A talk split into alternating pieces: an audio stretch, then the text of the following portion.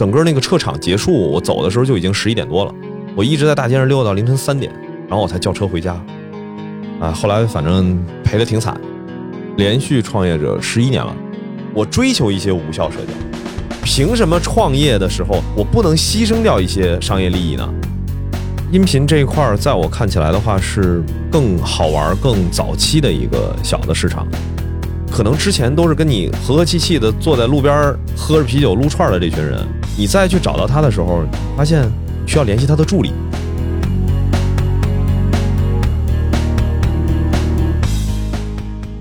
Hello，大家好，欢迎收听自由职业者访谈节目《再见老板》，我是主播 Cody。今天我们请来了老袁，大家好，我是播客公社老袁。嗯、咱们能不能先跟大家介绍一下播客公社都是干什么的？播客公社是一个算是播客这圈儿里的一个第三方的机构吧。然后我们现在，呃，这期节目也正好是在播公社三里屯这个店的工棚里边录制的，就是帮助做播客的人有这么一个线下录制的场地。我们同时还有一个线上分发的产品叫音播，就是可以帮着大家在不管是苹果 Podcast 还是其他一些泛用型的端，包括我们现在也在跟 QQ 音乐、皮艇、百度的随声这些新出现的，不一定产品是新的，但最起码这个上线播客这个功能都是比较新的。这些产品去做一些接口的对接，这个是我们日常主要工作。其他的就是每个月会有一个行业的小的生态沙龙，然后每个星期在三里屯有场播客的开放麦，就都是我们在尝试性做的一些好玩的东西吧。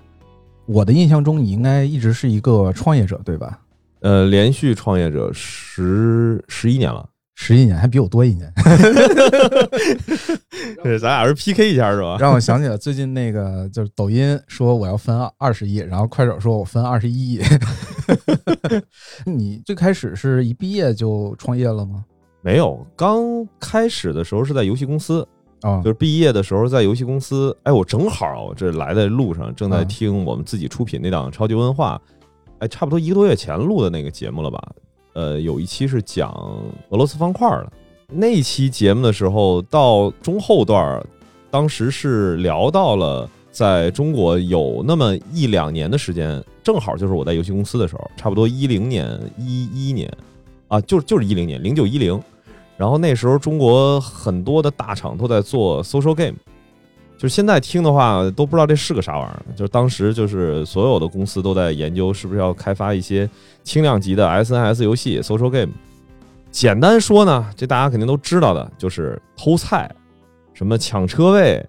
就是这种游戏。以前最早是什么，在开心网、呃校内，然后后来 QQ 空间里头不都有这种游戏吗？对对对，然后特别快，那一波风潮就过去了。然后我也是当时进的那公司里，那个组产品还没上线呢，然后这个 social game 就走向终点了。就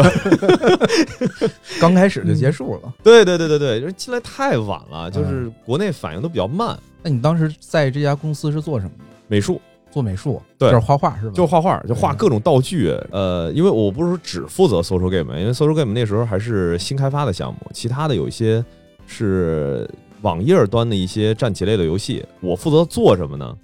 发个招啊，那特效。啊，然后砸墙的时候那小锤儿，然后呐喊的时候那个小人儿，就是都是那种循环的那种很简单的那种小动画，就那个时候就是做这种东西。你是从小就一直画画吗？对对对对对啊，这也是你的一个爱好是吧？对，这个应该是我最大的一个爱好了。还画吗？现在？画呀，就逮着什么画什么，就没准儿。开始做播客之后，我一直还在想剪一下自己这个画画这个功底啊。嗯其实当时是想说，把播客这圈里发生这些事儿给做成一个漫画的。就是最近不也相对来说这个流行一点的方式，就是调漫，就是可能对我的现在这个岁数来说，我其实还是习惯看那种复古的，呃，翻页儿的，就是这种左右横横横批的嗯这种的漫画。然后后来别人跟我说说，现在都是条漫了，就是你现在要做一个什么东西，你得考虑在手机上阅读的一个便捷性。我当时还想说做一个条漫，给搞成一个就是播客圈里的一些小故事。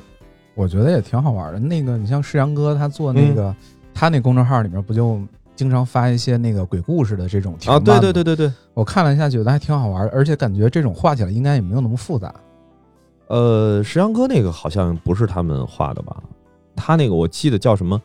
什么是一个专门的公众号上的一个专栏，啊，他那个是相当于把已有的的对已有的哦一些恐怖漫画，但是它赋予一个情节，然后给一个不同的结局，那个探索还挺有意思的。我觉得他在恐怖故事这个事儿上玩的真是太好了。嗯，对，我们这正好远程 Q 一下石阳哥啊，这个欢迎石阳哥什么时候也来也来上一下这个节目。对我，我跟他约好了，我准备邀请他来这个聊一起，毕竟我俩住的比较近嘛。啊，对你这邻居，你们这就直接就约在谁家客厅里就录了。对对对，说完这个游戏公司的事儿啊，嗯然后你这个从这个公司出来之后呢，就是从这公司出来又进另一个公司啊，又进另一公司 就是 social game 那个热潮很快就过去了嘛。后来我想说，我的性格还是不太喜欢进大厂里边儿去当一个小螺丝钉儿，我就嗯特别喜欢去追一些新的项目，这跟我后来的那个创业经历都会有关。后来是去到一个公司是做页游的，啊，还是游戏，还是游戏，然后我这儿干的还是美术，那个时候已经做的是角色美术，就是画人物。而那公司特别扯，他给我下的一个任务的要求啊，就是做呃七头身的角色，一天要做十二个。我说这开始我就找我那个主美，就是游戏公司的美术呢，那个主管呢，就是名称都是主美。我就问他，我说咱公司定这 KPI 是不是有点不对啊？就你这得画成啥样？一天出十二个角色。然后后来那主美说：“你这别犯傻啊，千万别干原创。”然后就扔给我一素材包，啊里边是市场上各种游戏里边的人物角色。他说呢，你呢就按照主册那边给过来的人物小传，你就在里边去扒。哎，你觉得哪个人物跟那小传比较贴，你就把这人物的造型扒过来，换换衣服，就是换换头发，换换发型，然后五官什么的重新描摹一下，然后动态这些东西最费时间的，你就直接保留。然后就说白了，就是就是就是山寨。哎，夜游其实那个时间段它确实火过一阵儿，当时好多人也投这种夜游的项目。呃，现在页游好像也还挺啊，当然现在都是手游了，但是之前页游那个时候是把所有的类型能做的类型的游戏基本上都做了一遍。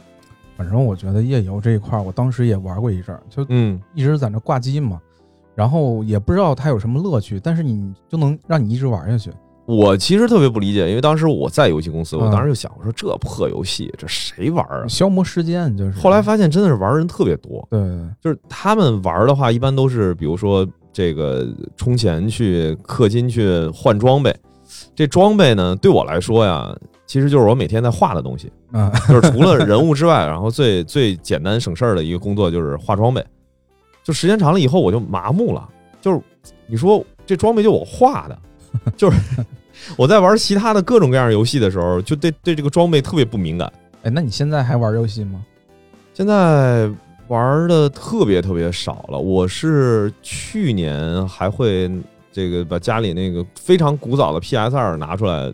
打打三国无双，然后嗯打打战神，就是就是玩一些这个以前的一些平台的游戏。其他的网游几乎是不玩了。我这怎么感觉你越玩越复古啊？这个从 PS 二开始，然后今天又买了一小霸王，对对对，咱这录音之前，然后正好刚收个货，这个买了一个这个什么改装版的高清五百合一小霸王。哎，我觉得就是我不知道为什么，就最近几年开始特别喜欢这个小的时候玩的这些东西。呃，我之前跟那个黑水公园金花，我们其实也聊过这问题。其实现在你比如说听播客的这个人群啊，它大致上面就分成两类人，一类呢就是我现在说听的这一部分啊，嗯一类呢就是年轻人，呃，甭管是在学校里还是说刚刚步入社会的，呃，对他来说呢，听是一个相对来说没那么累的接触信息的方式。第二类呢，就是年纪稍微大一点的，就基本上就是怀旧。嗯，就是听播客这件事情的一个主要的情怀，就是听一群人讲过去的故事。当然，肯定还会有其他的一些需求啊，但是说自己这个是啊、想要去获取知识啊，还是寻求陪伴。但我我单纯从我作为一个听众来说，和其他的一些听众交流的感觉，其实这两大类就是我刚说的，就是呃获取资讯啊、和怀旧的这种情怀，我觉得这两个是比较大的两个需求。对。但是我最开始其实就是怀旧，然后这个听了很多节目，他们讲他们以前的童年呀、什么之类的。但我发现有一个问题，就这这种内容啊，你听个一一年两年，可能也就差不多了。然后你接下来再往下去这个听新节目的时候，你可能更多的是寻找一些之前没听过的内容形式，比如说一些猎奇的内容啊之类的嗯这种。然后，但是这种猎奇的内容你听多了之后呢，也会觉得很平淡。现在我觉得越来越多新的人开始进入去做播客，也给这些听众提供了更多的可能性。对，哎，我这是不是第一个这个做播客的这个相关的人上你这个再见老板啊？其实不是，上期那个嘉宾也是，他是一个播客制作人，在某平台哦，啊、然后 这个就不聊了啊。然后嗯咱们接着往下去那个聊一下你的这个经历。那这个公司做了一段时间之后后后来又又又凉了，就是就是夜游也不行了，也夜游也不行了，对，也不行了。因为那时候我进的那个组是开发武侠类的游戏，啊，武侠类的夜游。然后后来就所有的这个，甭管是测试啊，还是说美术的工作都做完了以后呢，最后评估说觉得这个现在是武侠类的市场可能，当然是那公司的判断啊，啊不一定真的是市场判断，就又把这个游戏项目给砍了。然后我们又是整个组又出去了，从那儿以后就算是开始创业，那就是一零年的，一零年的差不多四五月份吧。哎，你记得当时你是做了怎样的思考，然后才决定去创业的？这思考特别简单，就是不想找工作了，就是琢磨着干嘛不干点自己想做的事儿呢？就当时也没说说就是叫创业，就是自己闲不住，因为主要是游戏公司里这个经历吧，搞得我特别崩溃，就觉得自己又不愿意进大厂里边去当一个美工，然后这种新项目风险又特别高，经历两次了，这风口也没跟上，那我就觉得说还是看看是不是能靠画画这事儿也能赚钱，或者是再琢磨琢磨有没有什么其他的路。当时接商差、接一些广告什么的，也接了有两三个月。后来就突然，我都我自己都忘了，当时是因为看了个新闻，还是看了个什么？哎，发现原来沙画这个东西居然还能有这个商业的一些可能性。因为我是在大学的时候，就是做沙画，纯粹是当成一个实验动画的，就是一个小创作来做的，就完全没想过这个事儿。后来就说，那干脆我也就试一试吧，就是我也能做这些东西，就在网上去上传一下自己的作品啊什么的，就这么着就开始了第一次的真正的创业，就是做了一个沙画的工作室。就是相当于你通过做沙画这件事儿，然后嗯去接一些商业的演出啊什么之类的，对演出接的少，啊还真的是主要是广告类的。广告类的。对，我记得就是一几年那个时候有一个阶段沙画特别火，就当时确实好多广告啊都在电视上，就是一个比较昏对暗的场景，对对对然后去配一个比较感人的音乐，然后嗯去弄对对对点沙画这种的。对，那时候因为就是广告那个行业需要一些新的方式嘛。哎，我嗯我现在觉得那会儿好像比比现在的这个广告的形态要感觉上更丰富一些。呃，现在的广告市场让我感觉就是它很模式化，就是我为了一个什么样的数据，那我什么样的内容可能更容易达到这样的数据，然后我就出这么样一个内容，这是好的方向。不好的就是我就是出一个东西，然后我用其他的办法达到我想要的数据。对，就是总体感觉就是大家的那个心思的创意点都是围绕最终目标，而不是说，呃，真的是在以一个创作的心态去做这个事儿。我记得之前我忘了是哪一期，就是备忘录那个节目，嗯其实当时，呃，Base 也是提到过，就是有一种感觉，整个的佛爷公司的，就是这个行业当中，感觉创意也是一点点的在，不像以前那么有有意思了，就是大家那个心思都开始围绕着一些特别可量化的指标去做。因为他们要拿这个 KPI 去交差呀、对对对对对对对对，所以我觉得其实你说这是一种社会的进步还是倒退呢？这个很难说啊。我觉得最起码广告的这个数据化，就是或者是一个可量化的这个标准，从技术上来说，绝对是一个进步。对，就是让广告的投放能更有迹可循。嗯呃，即便没有一个所谓第三方的监测机构去告诉你数据，你可以实时的看到它在互联网上的真实的一些曝光的数据啊。它真不真实，咱再两说，对吧？起码数据能看到了。对，但是它会最后纯粹变成一个结果导向，好像大家不是特别的看重，哎，大家到底怎么去看待这个广告作品，或者说像以前大的一些品牌都会比较关注自己今年的 TVC 是不是能够在国际的一些这个广告奖上面能够获奖。呃，因为我我记得那时候我一一零年就开始做这个沙画工作室，因为主要的服务客户还是广告公司，就不是说做这个商演的演出，演出也做，但是做的相对少。跟广告行业走得近的时候，他们当时拿着我的沙画去评过好多次的，就是国际上的那种广告的奖。对，就那时候我觉得还挺有意思，就是大家都在想说，哎，我们怎么能做一个广告？然后不管是从最终的创意，还是从最终的一个效果，还有在这个行业内的认可，能够达到一个我们的心理预期。现在好像完全没了吧？现在一问就是啊，这个 ROI 大概什么样？然后大概多少曝光？然后你这个 CPM、CPS 还是什么乱七八糟这一。大堆的东西上来，就反而好像不太关心你真正的创意的内容。我觉得就是那个时候，可能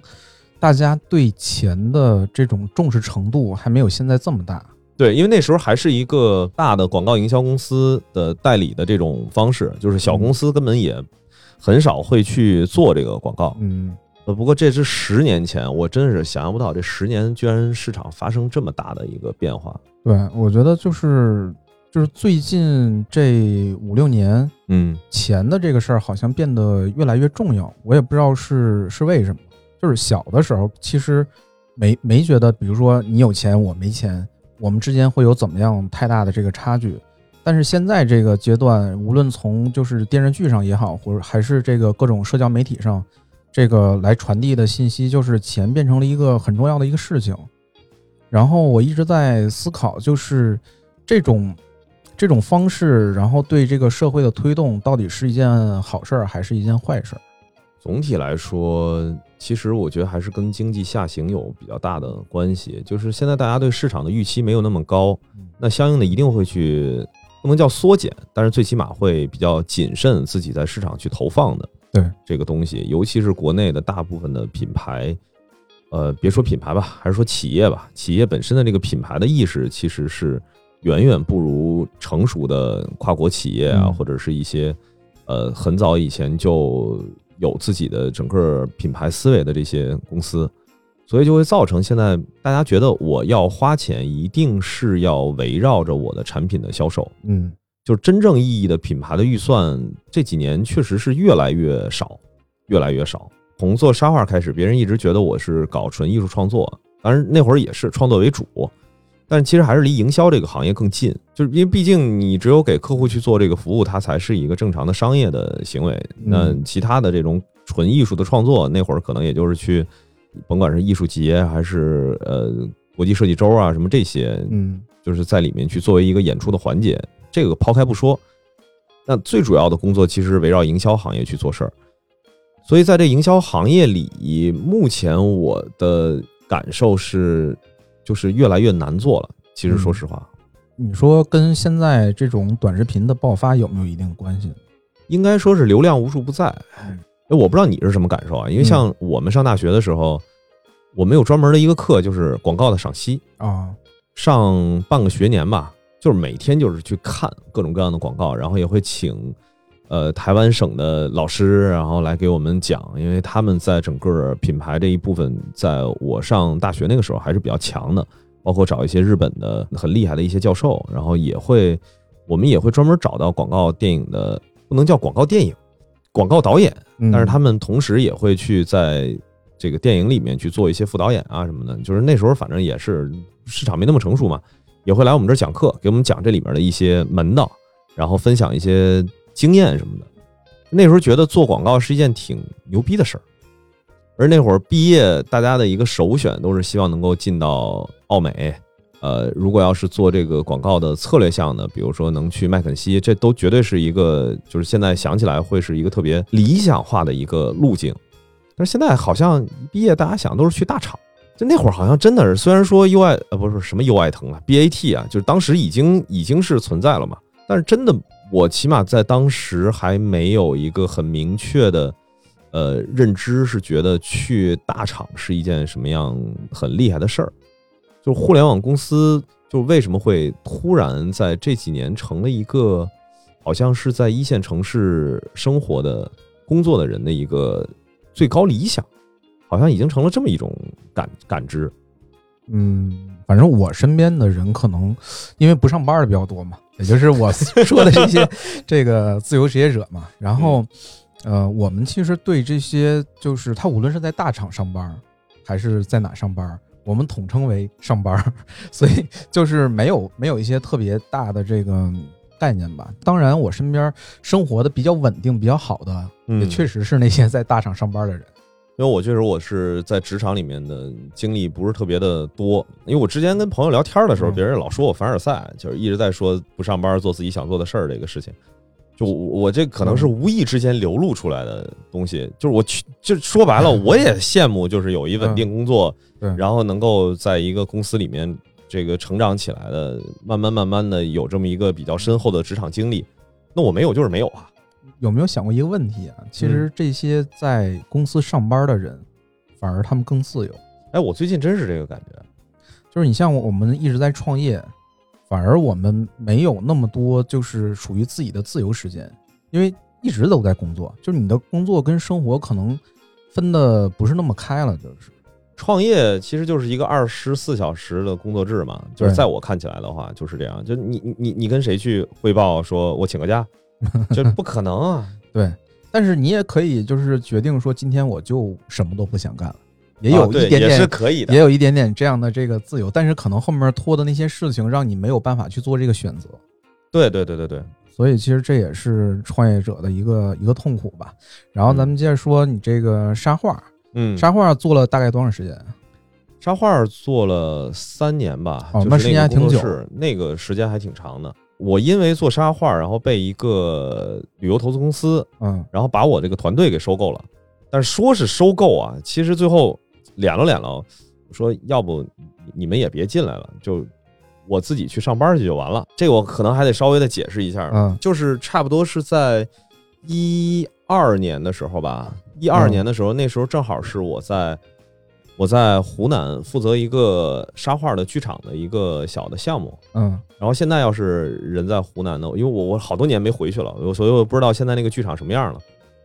就相当于定制了一个在南岳衡山半山腰上的一个沙画的剧场，嗯，就固定的去讲南岳衡山的禅宗的故事。因为做这个项目呢，当时那个旅游投资公司就说，我们还会有好多这种景区里面要开发的事儿，而且呢，也看得出来你也不是只会干沙画啊。整个那个项目就把我扔在湖南去跟当地的政府去去谈这个各种各样的事儿，然后包括跟旅行社的谈判啊什么的，就说那你既然能去负责这种项目，你干脆是不是考虑可以来旅游投资公司去专门去做这个的一个 PM，就还不是互联网公司的 PM，我就当时想了想，我说也可以啊，就是对我也没有什么影响，无非就是因为他那个项目周期都比较长，最短最短的也是半年起一个项目。从最开始的这个创意的沟通策划到执行落地，这这一套下来，嗯，长的话得四五年才能做成一个项目。我说这个好像对我来说也挺好玩的，而且能够拓展的领域会更多，所以就当时就跟这个旅游投资公司就签了一个不存在的职务，叫艺术指导。嗯，就是说白了呢，就把我当成是一个编外的人员去负责所有的这些事儿。然后还是把我的这个做沙画艺术的这个身份亮出来，其实也更方便。比如说跟国外的一些团队去沟通，然后跟当地的一些政府做汇报的时候，就很多时候汇报都直接拿沙画做，就是 就是别的都是拿 PPT 嘛。要是给讲我们这项目怎么回事儿，没有，我们这都是沙画录完了，然后时间都是固定的，然后旁白也是我去录，然后我们会把整个这个项目的规划全部拿沙画做一遍。我我觉得这事儿其实挺有意思的。我之前有有一个阶段就一直在做这个 PPT，当时后来就为了有一些创意啊，就那个 PPT 做的就跟动画一样哦，然后就弄得挺复杂的。那你这儿应该也干的，我觉得比较顺利吧？挺顺的，挺顺的。后来从那个投资公司出来的最主要原因是我当时负责的呃一个项目在八达岭长城，八达岭长城那个上面，我们当时是计划要做一个。室外的一个实景的演出，还不像是张艺谋和王朝歌他们做的那种，就是那个的话，它其实里面更多的有点像是什么歌舞啊、真人表演啊，就是那种东西。然后我们当时是想用更多的一些机械，还有一些现场的观众能够参与到的一些互动，有点像是一个实景的大型的密室的那个感觉，但是它是实景的那种嗯那种比较大的一个体量的空间嘛。后来正好是上海那儿发生了跨年的时候发生了一个踩踏事件，啊，然后我们那个项目呢，人流量是要比上海外滩的 人流量更大的，所以当时就直接把这项目给叫停了。就是说我也不说不让你做，但是你现在呢，咱也别给领导找麻烦。对你这个事儿太敏感了，现在这个阶段，就当时都已经到这个施工土建的都做了一半了。我后来想，我说这个你要让我等，这可不定猴年 马月去了。所以当时就说，那我就不能在这耗着呀。而且其他的项目再一启动，这周期可能又是个三四年、四五年。我说那干脆自己再重新跳出来做吧。那你之前那些团队呢？团队也都解散了，也不叫解散吧，就是因为还有其他各个项目就就都各个外派分散分散开了嗯。就现在还会以前的团队有在长白山呢，然后还有去了，呃，哎，好像最神奇的有人去奥组委了。没事反正各各种各样的这个行业的人都有，就是因为之前做那个项目，因为之前我们其实都是跟，呃，反正北京这边那个环球影城也快开了嘛，其实之前就是会跟环球影城、嗯上海迪士尼的他们那些真正执行的一些海外的团队会在一块儿去嗯沟通类似的项目。呃，我们那个时候准确来说所在那个行业叫主题娱乐产业，嗯，这也是一个专门的一个产业，但是离大众，尤其是离国内相对来说可能还有点有点距有点距离，对对对。因为国内只有一个长隆。对，你说环球影城这个也说了很久，最近才刚要开嘛。对对对对对，嗯。那你这个出来之后，然后？出来之后就踏踏实实做新媒体营销了。啊，你我觉得这回你好像终于找准了自己的方向，就是。因为之前的话，其实做的也是营销的事儿，嗯。只不过呢，在中间旅游投资公司那几年，就是我不负责营销，我只负责内容本身。就是营销那个是项目启动之后才会涉及到的事儿。你得先启动，对对对对对，嗯你最起码先把这东西先给对，先给产品先做出来，你才会涉及到营销。那后来也是因为项目的原因嘛，会接触到很多的一些，不管是民间的手工艺啊，还是说自己身边的一些朋友啊，就发现斜杠青年挺多，嗯不见得都是什么所谓的工艺美术大师。因为我其实特别害怕这个，就是扣个帽子说这什么复兴民族啊，工艺啊、非遗吧，我我我特别害怕。我觉得就是咱别搞那些概念，别弄那么复杂，也别让自己背负那么就不该背负的一些所谓的使命感。所以当时就说，哎，可以找到身边这些在自己本职工作之外，然后还有一技之长的一些人。嗯然后我说，大家这个凑在一块儿，其实也能做一些事儿。嗯当然，最早最早啊，就是我刚从投资公司出来，其实还是又做了差不多一年的时间，又把沙画的这个工作室又捡起来。哦，只不过那个时候就觉得还是我自己一个人玩没意思，我说是不是能找到志同道合的，也都做沙画的圈里的人一块儿去做？这个也在之前一个节目里面也聊过，然后就做了这么一个都是做沙画的人搞的那么一个社区。啊，后来反正赔的挺惨，做沙画这件事儿，最后是以这次第二次做这个嗯这个工作室的这个社区的这个形式，然后已结束了，是吧？对对对，嗯，然后之后就没再碰过沙画了就最起码它不是个生意了吧？啊，就自己玩了，开始。对对对对对对嗯对，就反正有身边有朋友介绍，知道我会做这个就做，然后加上之前呃也跟着院团一起去演出嘛，但那个都是就是比较短期的，这可能就两个月的时间，呃一个月的时间，然后跟着院团去做一些项目什么的。嗯，那你先刚才说的这个新媒体营销是又组建了一家公司吗？对，就是你自己又开了一家公司，然后专门去做这个事儿。作为联合创始人，嗯然后当时是跟深沉还有几个朋友一块儿做这个熊猫传媒。那个深沉是那个有点胖，长得像啊，熊猫的对那个对对对对对对对对对对对对，就是当时叫熊猫，就觉得它长得很像。啊，我觉得太形象了。这个，我我前段时间刷短视频的时候还还看到他了呢。哦，嗯是他正好今年也是在短视频这一块儿，从去年开始吧，就嗯就做的还挺多的。因为我我后来开始做新媒体营销以后，就发现其实之前跨界就是跨行跨了这么多这么大，其实对自己搞营销来说，呃，有利有弊。嗯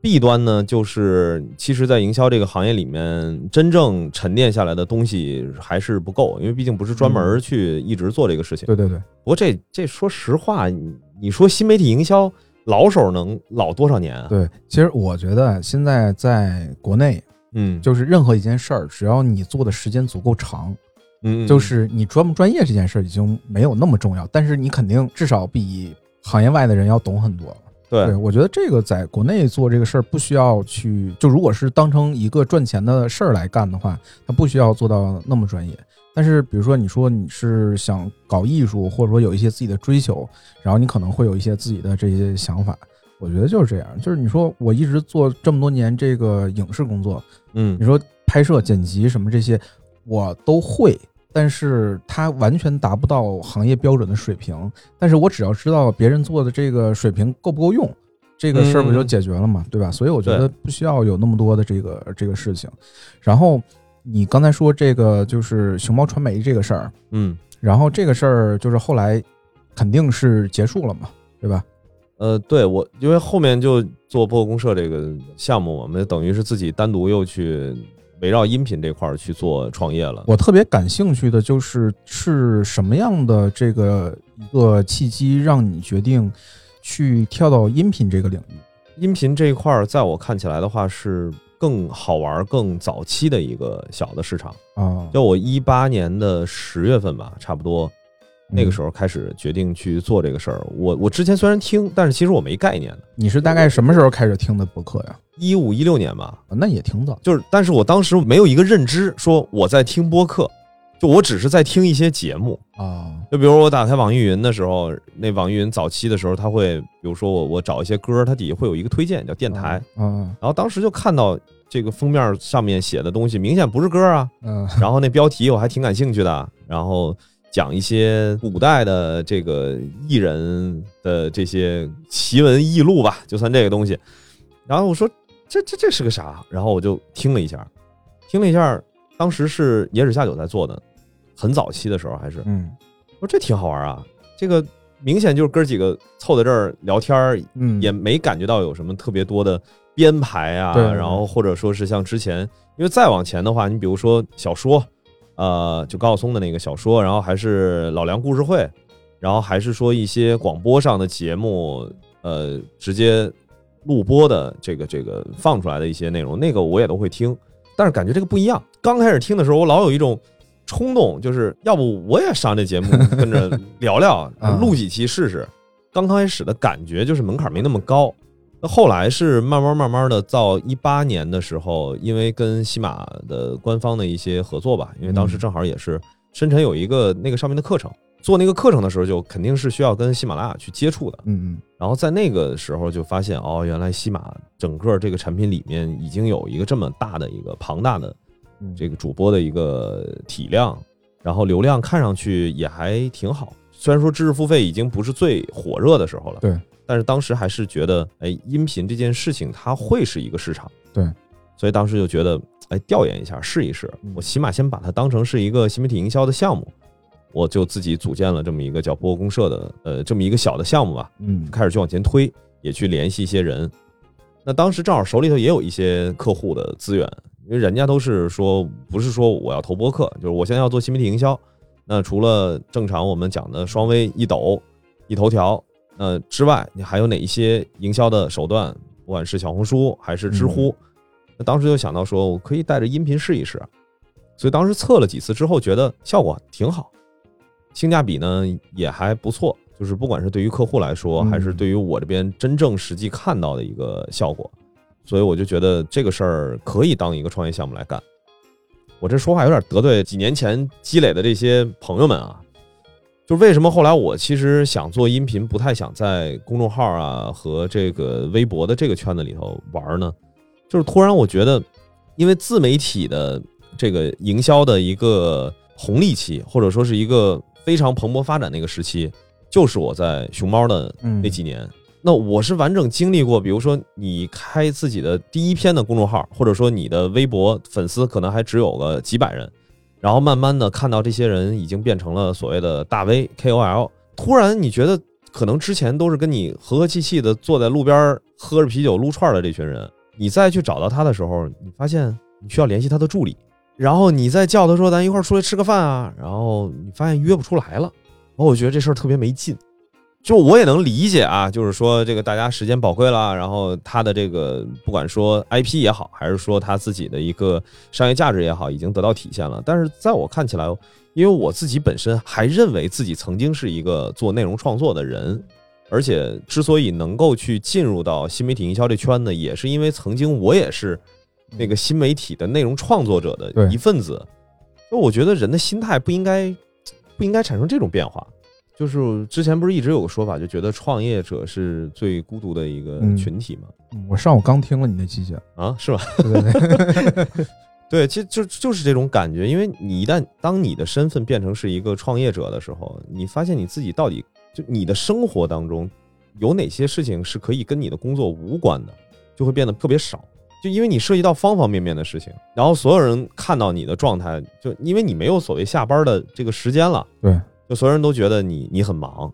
啊，是不是真的忙呢？肯定也是，嗯，就但是更多的时候，其实是一种对社交的极度的一种需求，就是我追求一些无效社交，就是做一些没用的事儿。其实这个事儿挺重要的。就要不然脑子每天都已经被占的。你比如说，如果咱今天不是在这录节目，我可能今天剩下的时间就是会要去思考，哎，接下来的这个星期公司的一些需要去做的这个年前的一些 PR 的行为，然后是不是还要再去发起一些活动，然后包括三里屯这个店里是不是需要再去重新打理一下，然后呃各种各样的事儿吧。就是他其实你的脑子已经处在了一个你随时都有事情在做。他不像你，比如你有工作，我可以是，呃，在我自己的这个岗位上，虽然我工作时间不长，但是起码在之前工作那个状态里头，我是有自己手边的工作的，我的工作是可以做完的，阶段性的可以做完的。但是从你创业开始就没有了，你只能是选择性的，比如说把把哪些事情先搁置一下，然后我要出去去这个放松一下也好，还是给自己放个假也好，但是事情是永远都做不完。对我，我现在找到一个放松的方法，就是看那些最无脑的电视剧啊。那你比我厉害，你我是我是不太可能啊。我我现在就是找陌生人聊天我找陌生人聊天有时候 聊着聊着，我就特别想找他录一期节目。哎，我本来我这我这个在线老板在这个开始的时候，那那天正好应该是一月一号，然后应该是好像已经后半夜了，然后我打车回家，然后就是遇到一个滴滴司机。然后就跟我聊了一路，我觉得他太有点了，就是，而且就是滴滴司机其实也是一个自由职业者嘛，我觉得符合我。我觉得非常符合你说的这个。我当时又特别后悔没有带我那个录音笔，要不然当时我就想就是找他来录一期。我我准备回头约他就是来公社去录一期这个节目。他跟我讲了好多个他跟乘客之间的故事。为什么说我对这个人感兴趣呢？因为。就是那天正好是那个就是元旦嘛，我跟我女朋友一上车的时候，然后他就跟我说新年快乐。我觉得就是来自陌生人的善意，其实会就是让人特别感动，然后就愿意去多跟他聊一些。因为有的时候我其实挺烦跟这个就是司机聊天的，因为我的工作可能大部分时间都在。就是说话，然后沟通。你看录节目也是在说，然后要不然就是打电话。然后自己在家的时候，我可能就不太愿意去说话了。但一旦遇到自己感兴趣的人呢，就愿意多跟他去聊一聊，看看他有什么样的这个故事。为什么一个东北人来到北京，然后在这个滴滴已经没那么赚钱的时候，他还去开滴滴呢？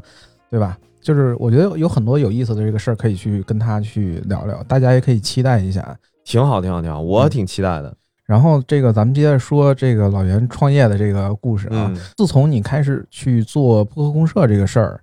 我觉得你一定遇到了很多困难吧？哇塞，这困难太大了！你能不能跟我讲一个，就是你到现在都就是印象特别深刻的一个困难，就是感觉过不去了，就是最艰难的时候应该是，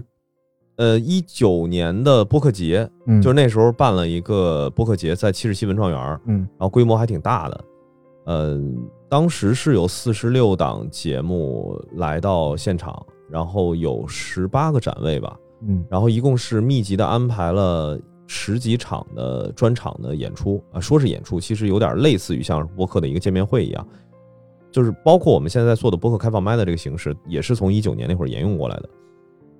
当时啊特别惨，不是说到底呃中间碰到了一个什么实际的这个阻碍，是。当时我们找到的赞助商是 D Pro，就是电子烟的那个品牌，都已经谈的差不多了，结果出了这个电子烟的这个禁令，就是它哦不能去做宣传，宣传，然后也就是我们没办法在线下的这个活动里面去去做这个事情，加上我们整个播客节的那一天是，呃，我记得很清楚是周五、周六、周日。周五是呃，周四晚上是媒体见面会，然后周五晚上开始搭建，然后周六周日两天的活动。周六的晚上暴风雨，把整个场子全掀了。凌晨三点钟，四处找这个库房去把这个，就是相当于我们得把这个整个的帐篷得重新搭，嗯。因为都已经吹碎了，不是吹倒了，是吹碎了，哇，满地狼藉。现在我留着那时候那照片然后我们得保证第二天所有的人来得能去很嗯完整的，还得看到，就要不然你就是来了以后展位都没了，就等于那两天两宿没睡觉。我觉得这真是就是户外，然后就特别怕遇到遇到对对对。我觉得你这个，那那这个赞助商的这个事儿怎么解决的？就最后就自己硬背呗，那都已经所有的事情都已经定了，那就、嗯就正常的就裸奔往前跑呗。然后这个还不是一个最，因为我觉得生意嘛，就是碰到各种各样的这种事儿，其实还都好。是整个那场活动结束以后，活动结束以后呢，所有的播客都带着自己的粉丝去狂欢了。我当时自己一个人在王府井的步行街溜达了三个多小时，整个那个撤场结束，我走的时候就已经十一点多了。我一直在大街上溜到凌晨三点，然后我才叫车回家。我就在边走，我就在边思考。在我出现之前，播客这个圈子里没有第三方，每个人都拥有一个自己的小天地。比如说，你现在做《在线老板》那个节目，你也会有自己的粉丝。不管你参加任何一个活动，其实你都会有你的听众，然后会跟你去有一个交流的欲望。而你参加一个活动，可能你就带着你的粉丝一起去见面、去聊天、去吃饭，很正常。当然，我现在说这个话想起来比较心酸，但是我觉得也能理解啊，就是没有任何一个播客认为我应该出现在他的听众的这个聚会的场合当中，所以就我我在溜达三个小时，我要去想，我接下来可能会不断的面对这种心理上的落差，就是我办一场活动，然后最后其实这个活动我在里面的存在感是很差的，就是活动结束以后，我非常理解这种感觉，但是你作为一个平台，其实这个事儿又无法避免。啊对，就是没法避免嘛。对，就所以你说难，刚才说让我印象特别深的，就是那天晚上在在压马路的那个感受，这个后半夜的王府井到底什么样儿？呃，还挺精彩的啊。还有那天有人啊，就是有嗯好多的那个就是拾荒的，然后还有流浪汉，然后还有一些就是精神可能不太正常的人，嗯就明显是精神分裂，就是属于那种。就是你看我，我是对着话筒跟你叨叨，对吧嗯？他没有，他对着空气叨叨，然后声情并茂的在那儿说，然后我就坐在那个长椅上面，我就看，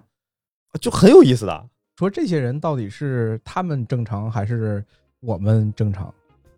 我觉得现在人都不太正常。哎呀，我我觉得就是你作为一个平台，就是你选择去做一件这件事儿，嗯，然后它必定会因为你的身份去带来一些你已知的或明知的这个困难，但是你又不得不去承受这些，所以其实这这个就是创业的一种一种它是心理。落差，它是一个很大的心理落差。因为嗯。我也不是第一次创这个业，嗯，就有一个是需要去平衡的一个心态，就是你会发现，没有除了你以外，没有人真的把这件事情当成是自己的事儿，嗯对，因为它他就是跟他无关。他可能会把你当成一个工具，呃，工具都是说的好听一些了。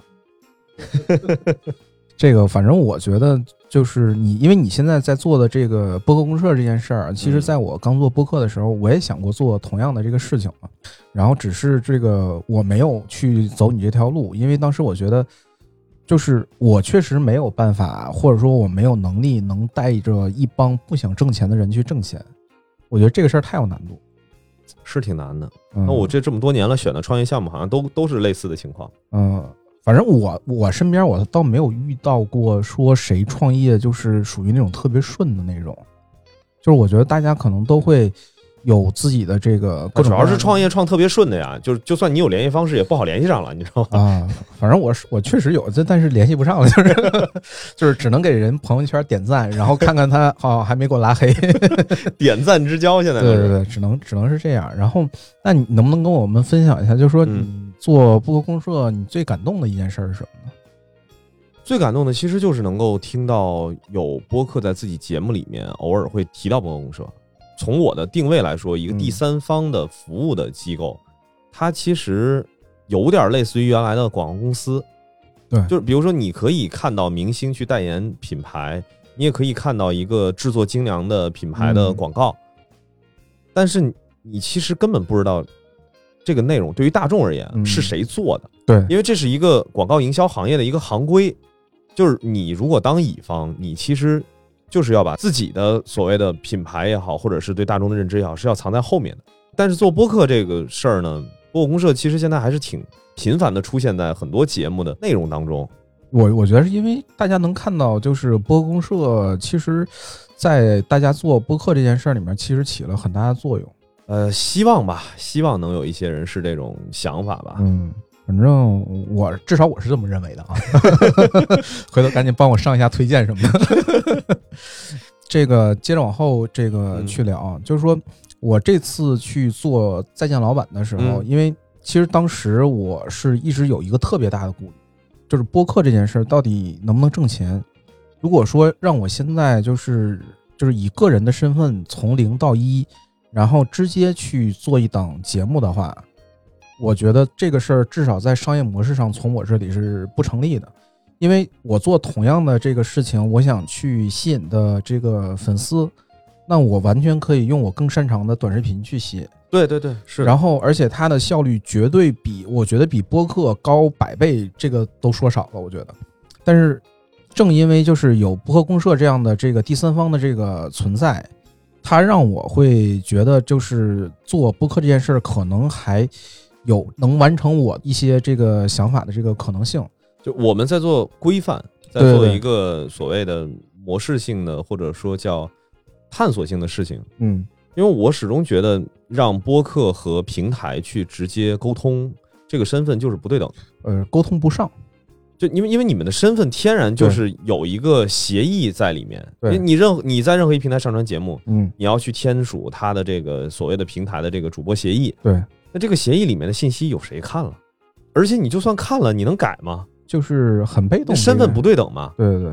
所以我觉得播客公社肯定是有播客公社的价值存在。对，因为现在做播客人也多嘛，并不是说大家都能看到这个播客公社的价值。但是我觉得，随着整个行业的发展，大家可能越来越能看清这件事儿吧。因为现在距离一个行业还是挺远的。那我前两天正好还在聊这个事儿呢。你这是属于一个复更的，呃也不重新重新制作吧，做重启的一个节目。咱们俩可以探讨一下，就是嗯关于播客这个事儿。我是觉得目前来说，播客它短期之内不会是一个满足普通大众刚需的这么一个产品，或者说是一个内容消费的一个需求，因为可替代的东西太多。对，这点我很认同。但是听本身，这个绝对会是一个比较大的媒介的新的一个待开发市场。对，但是听什么，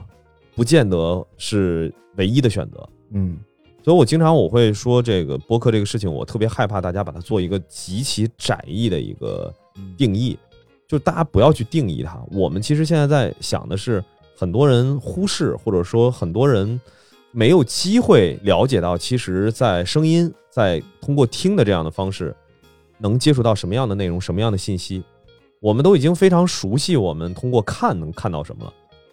听这个东西几乎没有多少人去探讨。这个事儿我觉得跟整个行业的发展也有一定的关系吧。嗯，就是你说最早从有自媒体这个事儿开始出现的时候，它是图文的，然后这个时候大家才开始意识到说，哦，这个是一种新的媒媒介的这个形式，然后到后来开始变成以视频为主的这样的这个新媒体形式开始，呃，层出不穷。然后从长视频到短视频，再到什么中视频，到现在再回归到 B 站的这些所谓的这些呃视频内容，整个这个行业已经用差不多将近十多年的这个时间去教育了现在所有的这些用户，但是没有人在音频市场去下这么大的这个精力去做这件事儿。然后你看，像这个什么喜马拉雅呀，然后什么蜻蜓这些，其实它出现到现在应该也不到十年的时间。因为我记得我在一三年、一二年做那个三十五毫米的时候，那个时候没有这些平台，我们没有办法去要求现在所有的这些就是普通的一些用户，他们能。这个认知到这个音频的价值，我觉得这个是需要时间，或者说某一些产品，对对对，然后才能形成的。比如说，呃，最近出了有一个新的那个特别火那个产品叫 House，对，有没有邀请码？比如说这样的这个产品，觉得它可能会对音频市场是有一定的推动性的。就无论出于什么样的这个原因，比如说。音乐的这些软件，比如说 Q 音乐啊，然后什么网易云这些，他们开始在自己的 App 中去增加一些关于播客或者说电台的这样展示的位置。其实这个都是他们在整个市场里面去做出的一些努力。只有大家更多的去看到这样的这些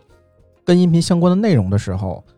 才能有人意识到说，哦，原来我戴耳机的时候可以不只听歌。我还能听一些我自己感兴趣的话题。我每次在打车的时候，我都会问这个司机：如果说有这么样一个你感兴趣的音频内容，你可以随时随地的去听，你感不感兴趣？他说：“那太好了，你赶紧帮我推荐一下。”就是传统的广播已经无法满足，就是像这样经常开车的人，但是他们又不知道播客是什么。所以我觉得，其实这个是平台需要去做的事情。我们做本身做播客的人，其实我们是没有能力。去覆盖，就是这么大的这个教育客户的成本的。对我这这事儿本来也不应该让播客去做，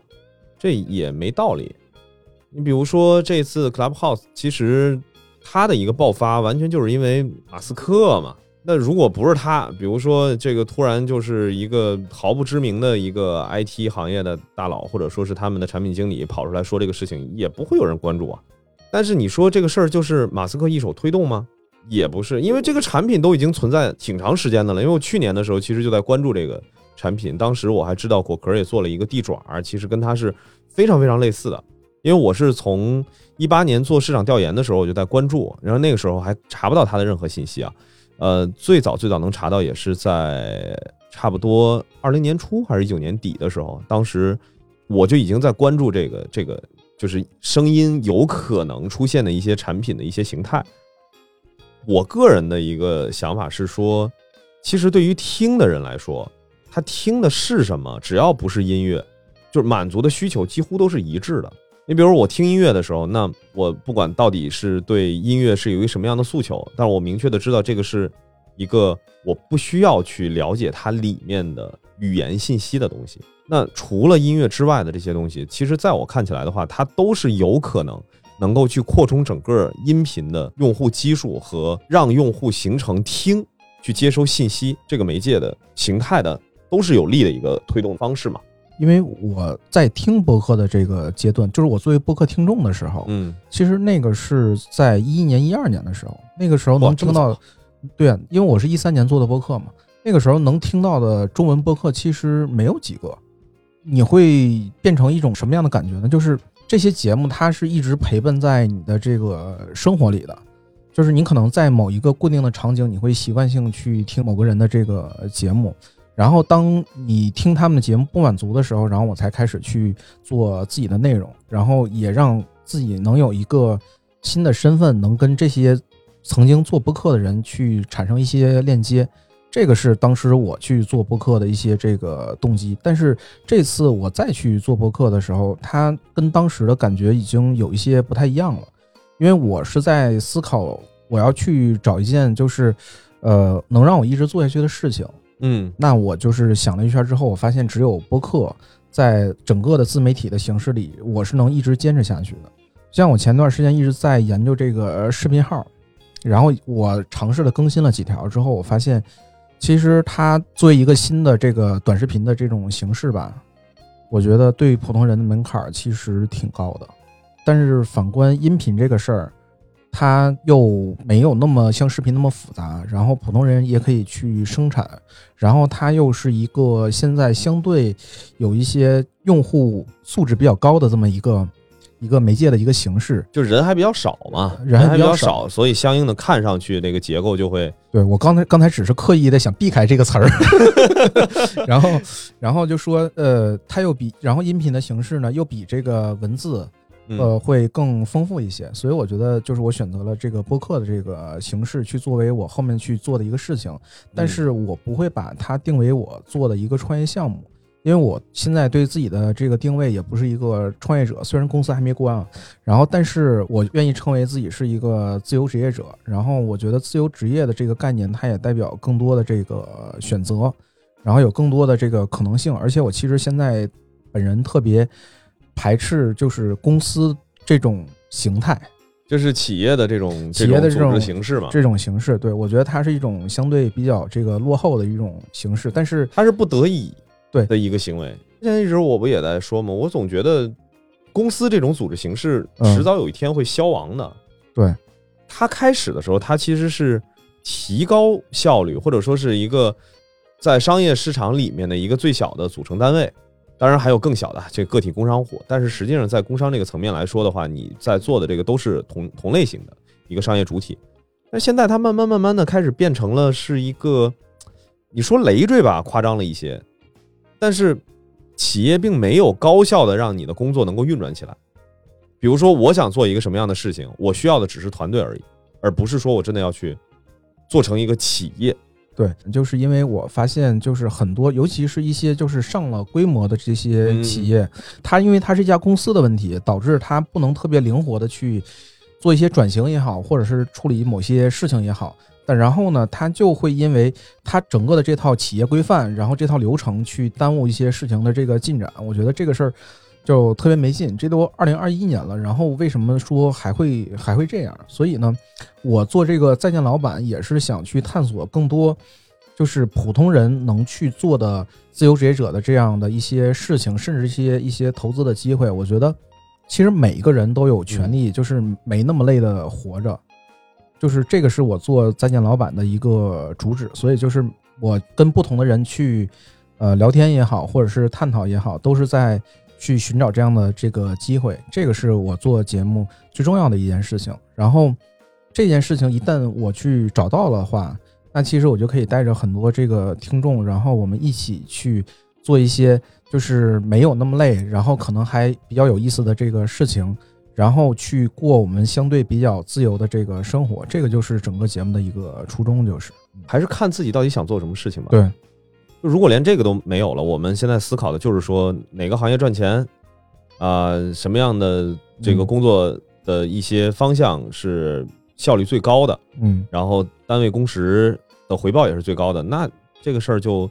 在我看起来就是就有有点像我之前看卓别林的《摩登时代》，就我就是回到那样了吗？就我觉得现在慢慢慢慢的，在整个的互联网的大的这种环境下，其实人就已经跟一个机器差不多了。然后控制你的其实是那个手机，不是我们在控制手机，是手机在控制你。。所以就是有些事儿其实确实比较这个细思极恐，就是嗯，就是我们这个世界就越看越像一就是在一个游戏里一样。对，特别赛博朋克，对，挺恐怖的一件事情。然后加上以后这个这个脑机接口，这个马斯克搞的这些东西，真的跟那个越来越像了。所以 我觉得就是还是要回归这个人的生活，这这个事儿我觉得是最重要的。然后想回归这个生活呢，可能最重要的就是你先要处理好你跟工作之间的关系啊，对，啊。是。所以我现在拒绝成为一个创业者，然后要变成一个自由职业者。我觉得创业者的话，他会背负一个本来不需要背负的一个一个使命感，或者说是一个最终的目标。就是你创业，你是要变成企业家，但是呢，起码从我的角度来说，我从来没有把企业家当成自己的一个目标。我真的就是想做自己想做的事儿而已。对，只是说你现在就是因为你做这个事儿需要有一个公司这样的载体，然后你才做了做了这样的事儿嘛。对吧我估计应该有很多人自己去注册公司的这个原因嗯都是这个吧。对，就是你有的时候你需要这些就是企业才能办的这些内容，你必须去有一家公司才。而且之前的话，我其实思考过好多，就是说我是不是要把播客公社给做成一个 NGO，啊都真的就最早的时候我都想过，因为最开始我还没有拿它创业嘛，啊啊！就是我说是不是把它做成一个 NGO，然后以一个组织化的这种非盈利的机构去运运营这个事情。后来想想也不对，就是它现在搞得很极端。比如说你是一个 NGO 还是一个正常的嗯呃内资的一个企业，要不然就纯粹以盈利为目标，就是你的一切都是向这个营收来看齐的；要不然的话就是一毛钱不能赚，就你就没有收入的这个选项。做博客嘛，哦，我认为这个世界的组织形态不应该是这么非黑即白的、这么极端化的东西。凭什么创业的时候我不能牺牲掉一些商业利益呢？人永远都要去占便宜吗？我觉得，虽然说不鼓励跟人性做斗争，但是我身边最起码我接触到大量的人，都不是那种说我们见面之后，咱们先说啊，你看咱们俩一会儿要聊两个小时，这两个小时里面我们最起码要产生多大的价值出来，要不然呢，咱就赶紧及时打住。我要真碰上这样的人，那你就直接滚蛋吧。我觉得就这样的人去做播客，我觉得一定会这个就是画风很清晰。也也保不齐很多人会喜欢听的，对对吧？我我觉得现在现在很多人都喜欢看傻逼嘛，就是 要说的这么直接吗？可以，没事儿，可以反正我的节目现在这个听众比较少嘛，趁着这个听众少的时候，小心挖坟啊，小心后面有人挖坟。呃，反正我现在啊，我现在其实特别就是注重这个跟粉丝之间的这个关系。然后粉丝嗯你们如果不喜欢，那 我以后就少说。但我觉得大家还是喜欢听这个真话嘛。然后其实咱现在聊了一个多小时啊，然后这个我还准备了一些这个小问题，嗯，然后在这个节目的结尾的时候，咱们一起探讨一下啊。就是第一个，你在创业这么多年最无奈的一件事情是什么？最无奈的就是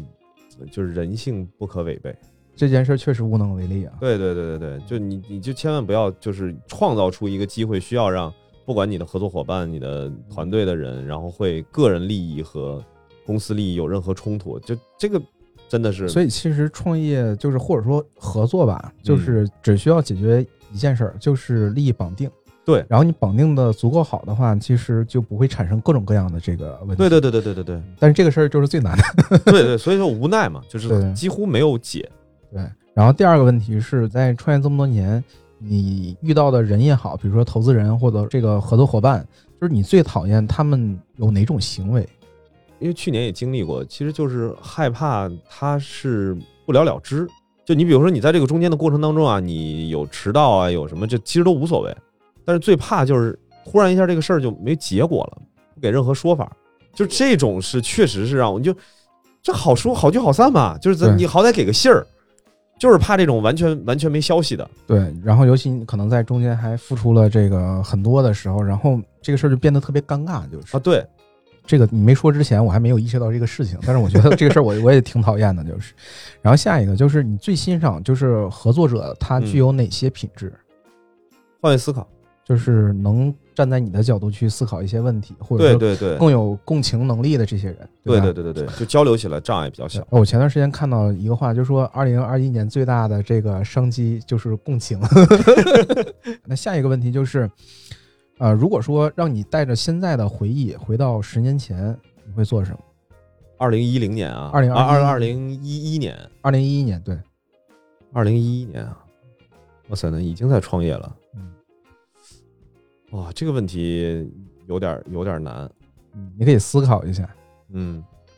哎，你要说我现在的心境啊，我很有可能会在那个时候开始关注音频的产业。我老觉得，就是音频沉寂这么多年，不是因为累积的时间的问题，嗯就真的是上一轮有机会能够做起来的时候，没有，就是整个跟播客有关的这个行业的大家吧，就是在上一个，也就是差不多十年前，嗯可能再稍微的，呃，往后延一点儿，就是没有没有把那个机会给把握住，所以我嗯可能那个会，我可能会去做这件事情。嗯，就相当于你在就是我做播客那一轮，然后把整个市场会再往上推一推，对吗？对对对，因为我现在就带着很多的新媒体营销的一些经验回去，我觉得，哇塞，那在那个时代，如果我再去提出一些新媒体营销的一些，呃，不管是理论也好，还是说东什么东西也好，我觉得，哎，那我在这个行业里面应该还是一个很有经验的人了。啊，我我觉得你你确实是一个比较敬业的人，就是你都带着现在的这个记忆，然后回到十年前，然后你想的还是现在工作这件事儿。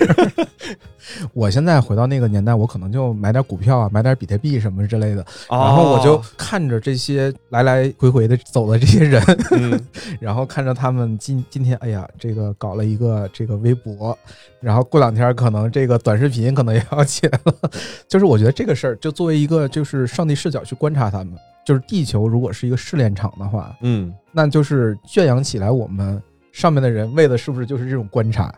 有点像《楚门的世界》嘛？对对对。确实是，确实是因为刚才你问问这个问题的时候，我一直还在想，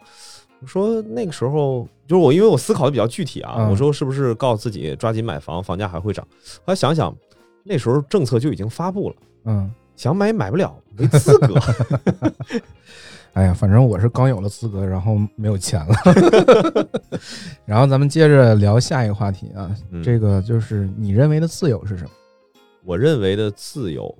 自由其实还是需要加一些条件的，完全没有限定的自由的话，人一定会陷入到自我堕落当中去。因为人天然是带有惰性的，对，所以我认为的这种所谓的自由，其实就是自己心里能够有一个很不能叫严格，而是说你自己心里建立了一个完整尺度。对对对，就是如果说你完全没有任何限制的时候，其实本质上你是不自由的，就是因为你当你堕落的时候，那个不叫自由。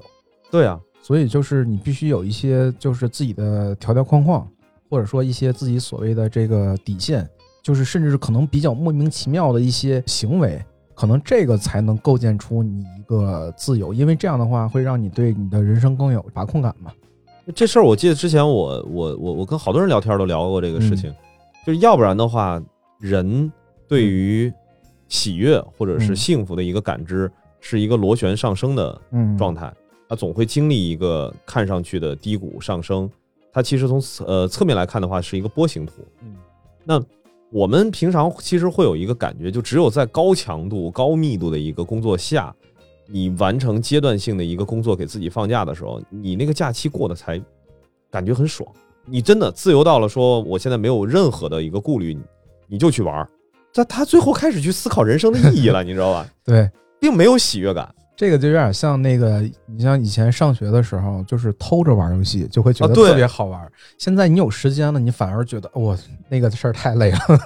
就所以，我现在就是为什么我还会去玩那个复古的那些游戏，就是因为曾经在上学的时候没玩够。对，然后，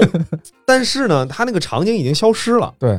因为你像玩这个 PS，当时我们都是去游戏厅里去玩，就是包小时的那种嘛。你说你现在你让我上哪儿去找这种地儿啊？所以我就自己在家里搁那儿，然后给自己一个限定，就是哎哎，我突然间想到一个生意，就是你说我们创造一个环境，然后这个这个都是复古的，是吧这个这个里面可能就比如说，就是来这儿可能都是有阶段性的，比如说这个最短，我觉得可能也得是一个月。你在这个一个月里面呢，就是可能有一些强制的任务，就比如说你是上学也好，或者什么也好，你就可能。百分之八十的时间都是在强制干这件事儿，然后呢，你中间可以偷着去玩一些游戏，我觉得没准有人能从中找到快乐。哎，真的是有可能的，嗯，就有点像真人秀那个感觉。我觉得这个这个生意肯定能赚钱，我觉得。让我想起那个甲方乙方里边不是那个叫什么“好梦一日游”啊？对对对，对吧？它其实就是重新给你塑造一个你你你在日常生活当中无法创造的一个情境嘛。哎，这我觉得挺好玩的，对吧？这个有没有这个？投资人听见可以 可以考虑一块玩一玩。对对对，然后接着我就说这个咱最后一个问题啊，嗯，最后一个问题就是这个问题你可能需要想一下，我觉得这也是一个比较有价值的问题，就是你有没有见过哪些特别有趣的赚钱方式，或者说你觉得它的商业模式特别性感的这种？我有一个印象特别特别深的一个商业模式，就是一个产品吧。具体那个产品到底叫什么名字，销售的是什么东西，我都记得都模糊了。但是那个给我留下印象特别深，它是一个自动售卖机，但是这个自动售卖机是随机出现的，随机出现的，就是你不知道这个自动售卖机到底放在了哪儿，它是让别人去寻找，然后在这个售卖机里面是类似于像盲盒盲盒那样的东西，挺好玩儿。这个它相当于它是。逆着商业的行为去做，但是它是一种纯饥饿式的营销，挺好玩儿这个事儿。我觉得不管挣不挣钱，就是这种事儿，我觉得特别特别有意思。因为我当时印象当中，这个是很很挣钱的，因为它的一切成本都可控。所以你看，就是是不是说你说像那个 Cloud House 这种，就是嗯它越限制，反而这个事儿越容易火。就它这么限制的情况下，居然就是现在服务器也爆了。我觉得其实是人的一种，就调动出了一种人的，不管是猎奇也好，然后还是说，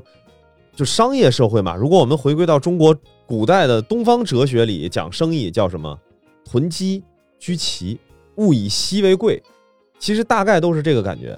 就它不是以一个所谓的工业化大生产，然后降低呃人们日常需求产品的成本的这种方式去提高一个公司的收益。它就是以一个产品的稀有性、稀缺性对对对，去打这个事情，哎，所以说就是了解人性，其实对赚钱这件事很有帮哎，助。很这帮助特别大，对帮助特别大。然后就节目最后，我也这个分享一个最近我看到一个比较有意思的赚钱的一个事儿。前段时间我在那个刷抖音，然后突然间发现那个有一个人就是正在直播嘛，嗯然后在下棋，就是你能想到他是怎么赚钱的吗？两个这个粉丝连麦，然后两、嗯两个粉丝连麦下棋，然后押宝吗？就类似这种，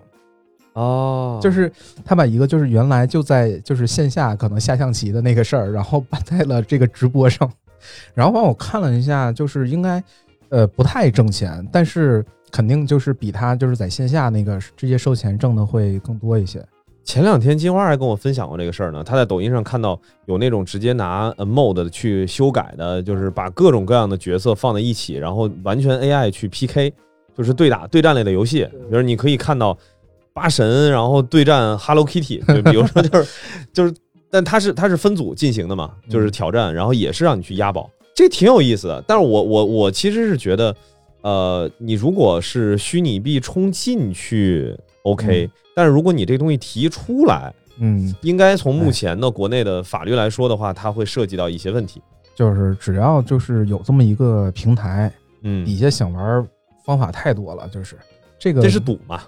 本质上就是这样嘛。就是就是就是它开放了一个这种这个形式嘛，只是说平台现在可能还没管。然后我我觉得就是最近出现很多这类就是类似押宝性质的内容，嗯是因为就是抖音就是有一段时间开始重视就是游对游戏这块的内容会比较大的流量支持，所以就出现了很多这样的内容。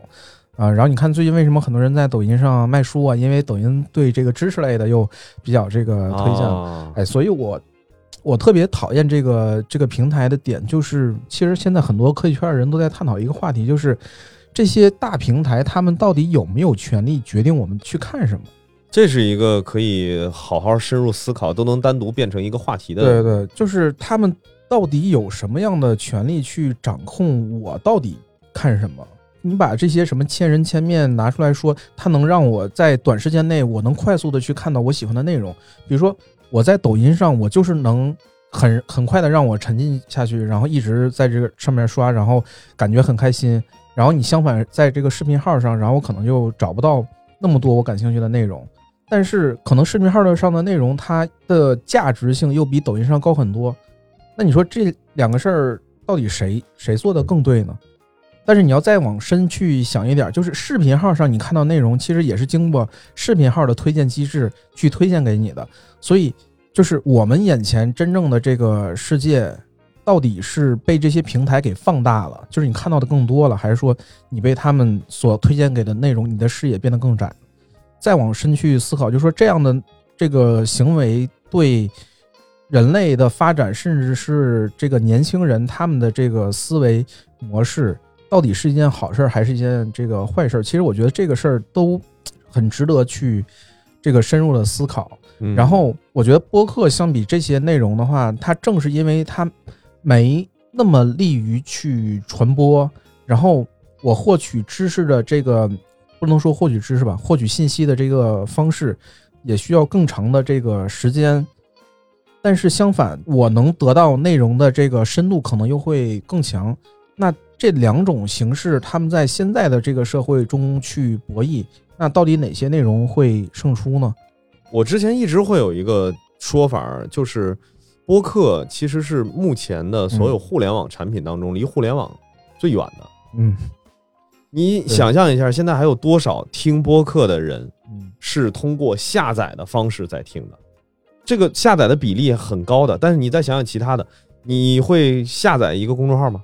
就没有这个功能，对不对？你所有东西都是实时在线的，对对对，就是在你离线的情况下，嗯没有互联网的情况下嗯，播客哦依然还是你可以消费的东西。对，那能跟它去对比的，就只剩下电影、电视剧。就是播客呀，我觉得它未来在这个整个这个社会中会处于一个什么样的位置，其实也是未知的。但是我就是盲目的去相信我现在在做的这件事情，它的商业价值是被低估的。然后如果说哪家播客要是上市了，有股票什么，我肯定会买。哎，播客公社考虑上市吗？呃，应该现在不考虑这件事儿。然后这个节目的最后吧，然后希望这个老袁给我们这个听众，也是这些想当自由职业者的人，或者说这个已经成为自由职业职业者的人一些建议。我这之前啊，你这个节目其实就特别想跟所有听众去说这个事情。如果你有想做一个自由职业者，呃，或者说你希望跟你的老板说再见的时候，一定要去选择一个自己做着快乐的事情，钱应该放在这件事情的下一位。嗯，真的是想当这个自由职业者，一定要选择一个就是你做起来特别开心，然后不痛苦的事儿。对不然的话，这个事儿真的，我觉得百分之九点九十九点九，这个事儿一定会失败。所以你要坚持不下去，对，一定要这个想好才行，行吧？那这个嗯现在已经录了一个半小时，咱们这期节目就先到这里吧。然后，如果大家想做播客，或者说想联系这个老袁，欢迎关注“再见老板播客”这个公众号，然后私信我，然后我会把这个老袁的联系方式推荐给大家。那咱这期就这样呗，大家再见，好嘞，再见，再见。拜拜拜拜。